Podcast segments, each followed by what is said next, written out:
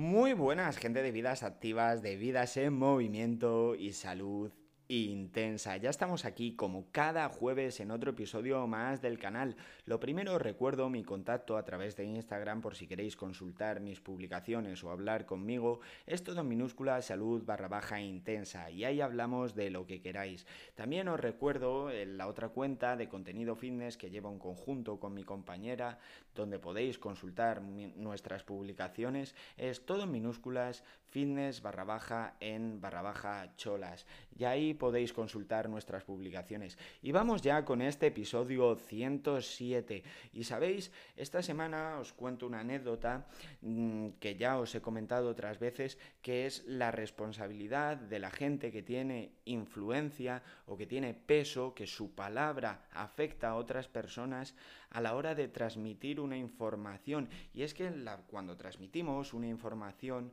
y a más a un grupo social muy grande, tenemos que tener una responsabilidad. Y es que el otro día me enfadé bastante con una publicación que vi en un periódico. No recuerdo exactamente cuál era el periódico. Sé que hablaba un médico y además un médico de prestigio y decía que el deporte de alta intensidad favorece los infartos y me hervía la sangre porque realmente eh, es mentira. O sea, es cierto que nadie está libre de que realizando un deporte de alta intensidad, ya sea un entrenamiento con con un peso excesivo, un entrenamiento de CrossFit o un entrenamiento de fútbol de muchísima intensidad, nadie está libre de que le dé un infarto y mira, eh, se quede en el sitio también. Puede salir a la calle y que te coja una guagua y la película se ha acabado.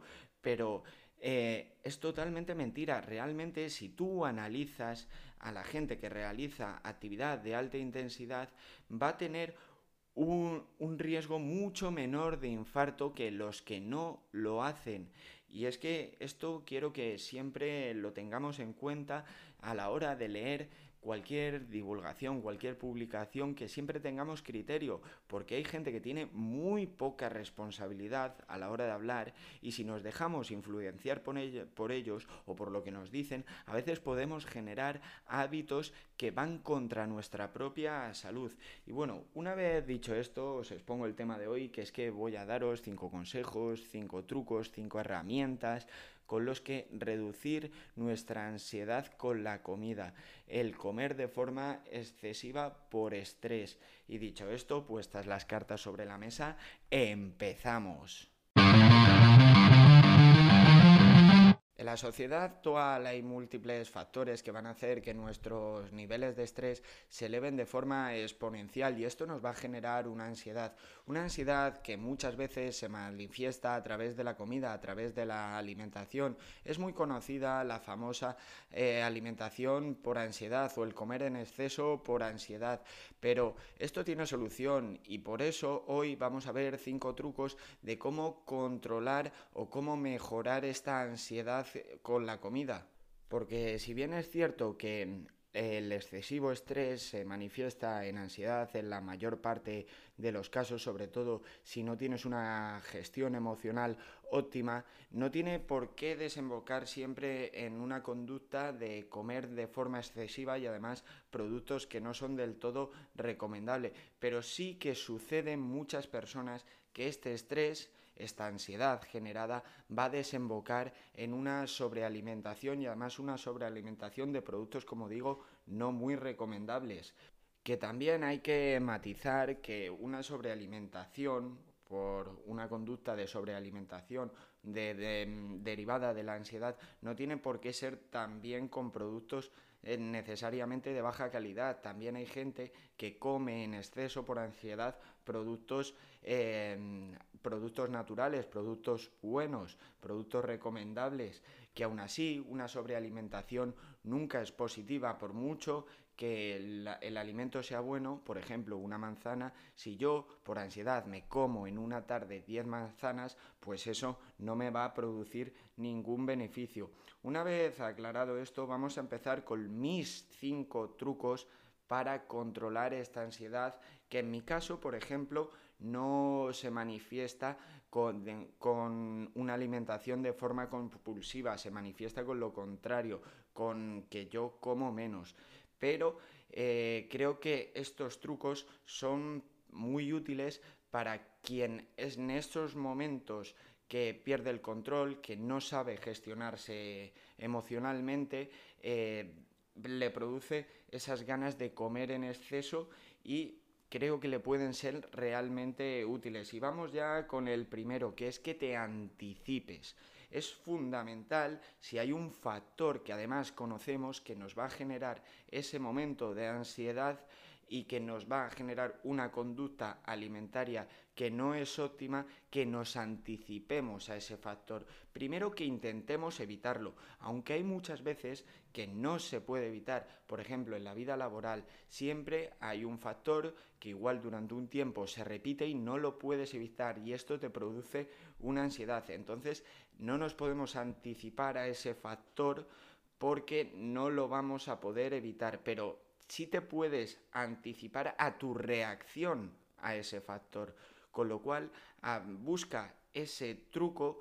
Lo primero, analiza cuál es esa circunstancia que te produce ansiedad y eh, actúa en, conforme a eso. Busca una solución, un truco para que ese factor que te produce ansiedad lo podamos conducir de tal manera que no acabe con una alimentación excesiva o una alimentación no recomendable. El segundo punto es que hagas ejercicio. Creo que esto es fundamental y que ya ha quedado muy claro en todos los episodios del canal.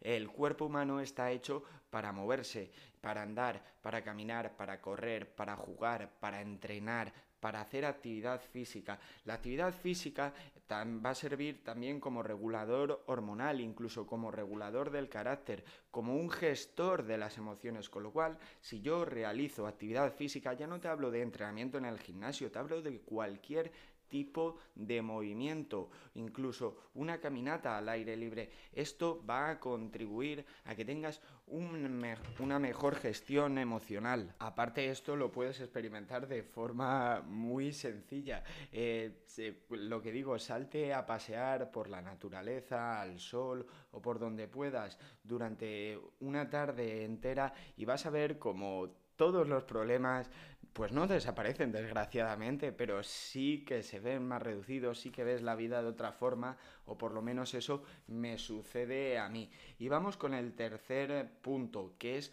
que cuides el consumo de, tu de proteína, que consumas bastante proteína, más que nada porque la proteína eh, es el macronutriente más saciante y esto va a ayudar mucho al control de tu apetito. Y estas situaciones que producen ansiedad, que desencadenan que comamos de forma compulsiva, se pueden ver reducidas si mis niveles de proteína eh, son óptimos. Incluso en esos momentos en que he perdido un poquito ya el control y me estoy dejando llevar por esa ansiedad y estoy comiendo en exceso, eh, comer proteína va a hacer que es el efecto de esta ingesta elevada de alimentos sea menor. El cuarto punto es que cuides tu descanso. Esto es como todo, si yo duermo bien hago todo mucho mejor, regulo mucho mejor mis emociones, me gestiono mucho mejor, tengo menos antojos, menos ansiedad, como de forma más inteligente porque lo hago todo mejor. O sea, el descanso es tan fundamental que va a determinar muchas veces nuestras elecciones alimentarias eh, del día siguiente, si he descansado bien. Y os pongo un ejemplo. Mira, yo cuando he tenido una mala noche, que he dormido dos, tres horas por lo que sea, por estrés del día anterior, porque simplemente ese día no, no, me apetecía dormir o porque mm, he trasnochado un poco porque tenía un evento social y al día siguiente tenía que madrugar. Eso nos ha pasado a todos. Al día siguiente tu cuerpo te está pidiendo energía pero vamos, y energía de forma rápida, con lo cual te apetece comer productos mucho menos saludables y en cantidad excesiva. Bueno, eh, prueba a tener un evento social o salir con los amigos, que se te vaya bastante la hora y al día siguiente no me digáis que a todos nos ha apetecido comeros esa típica comida chatarra que te apetece comer, ya sea una pizza, una hamburguesa. Bueno, creo que todos lo hemos vivido. Cuando tengo un mal descanso, pues difícilmente voy a poder controlar mi apetito y si encima he tenido un mal descanso por un estrés del día anterior, digamos que esto es una suma y va a, va a generar pues esa conducta que venimos hablando durante todo el episodio de comer compulsivamente y de forma errónea. Y bueno, vamos con el último punto que es muy global, pero creo que es muy inteligente, que es que genere hábitos, genere hábitos con la comida. ¿A qué me refiero con esto? Pues que si yo me, dan unas pautas de alimentación y no se ajustan a mí o no las adapto a mi vida, no estoy generando un hábito, estoy haciéndolo porque, em, porque me lo han mandado.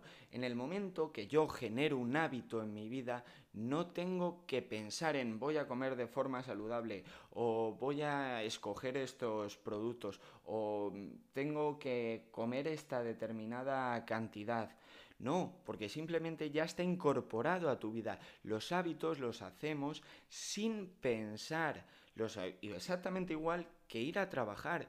Tú vas a trabajar porque ya es un hábito de tu vida, porque lo tienes que hacer. Entonces, em, generar hábitos saludables con la comida, es cierto que no va a reducir tu ansiedad por comer en esos momentos de máximo estrés, pero si yo tengo una, una relación sana, es mucho más probable que esos momentos de estrés, esa ansiedad, no deriven en comer de forma compulsiva porque yo ya tengo una relación saludable con la comida. Y bueno, estos son mis cinco consejos. Hay cinco mil consejos más. Yo os doy los míos. De hecho, te metes en internet, eh, en Google, y puedes encontrar cosas, algunas realmente absurdas y graciosas, pero bueno, un montón de consejos. Estos son los míos. Espero que os hayan sido útiles y con esto ya acabo. Antes de despedirme os recuerdo mi contacto a través de Instagram por si queréis consultar mis publicaciones o hablar conmigo es todo en minúsculas salud barra baja intensa y ahí hablamos de lo que queráis.